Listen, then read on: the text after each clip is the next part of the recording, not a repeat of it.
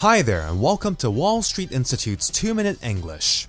A couple of weeks ago, I mentioned about a short study trip to Thailand that WSI is organizing, and how studying and living abroad opens up your eyes and broadens your mind to many things.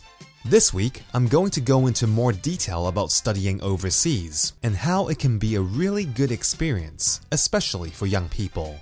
Some of you may be familiar with my background. My father is from Hong Kong and my mother is from Malaysia. They met in the UK, got married there, and eventually returned to Hong Kong, where I was born. I grew up here and attended an international school from primary 1 until Form 5.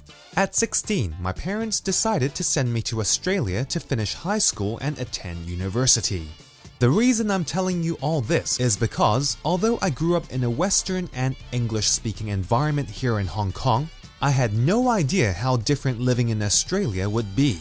Although English was not a problem for me, I still had to learn about the culture, way of life, thinking, and humor of Australians. It wasn't that easy to connect to Australians as I had thought, especially at the young age of 16 when I was still unaware about a lot of things. Needless to say, the four or so years I spent in Australia really opened up my mind towards how big the world really was, and how different people are from different parts of the world.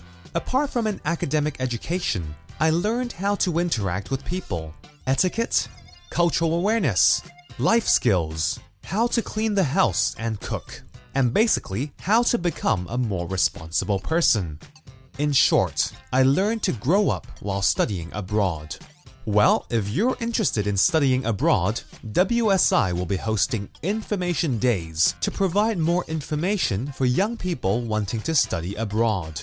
It will be on the 10th of December in Tsuen Wan, the 16th of December in Causeway Bay, and the 17th of December in Kwun. Anyway, that's all for this week's 2 Minute English. Bye bye!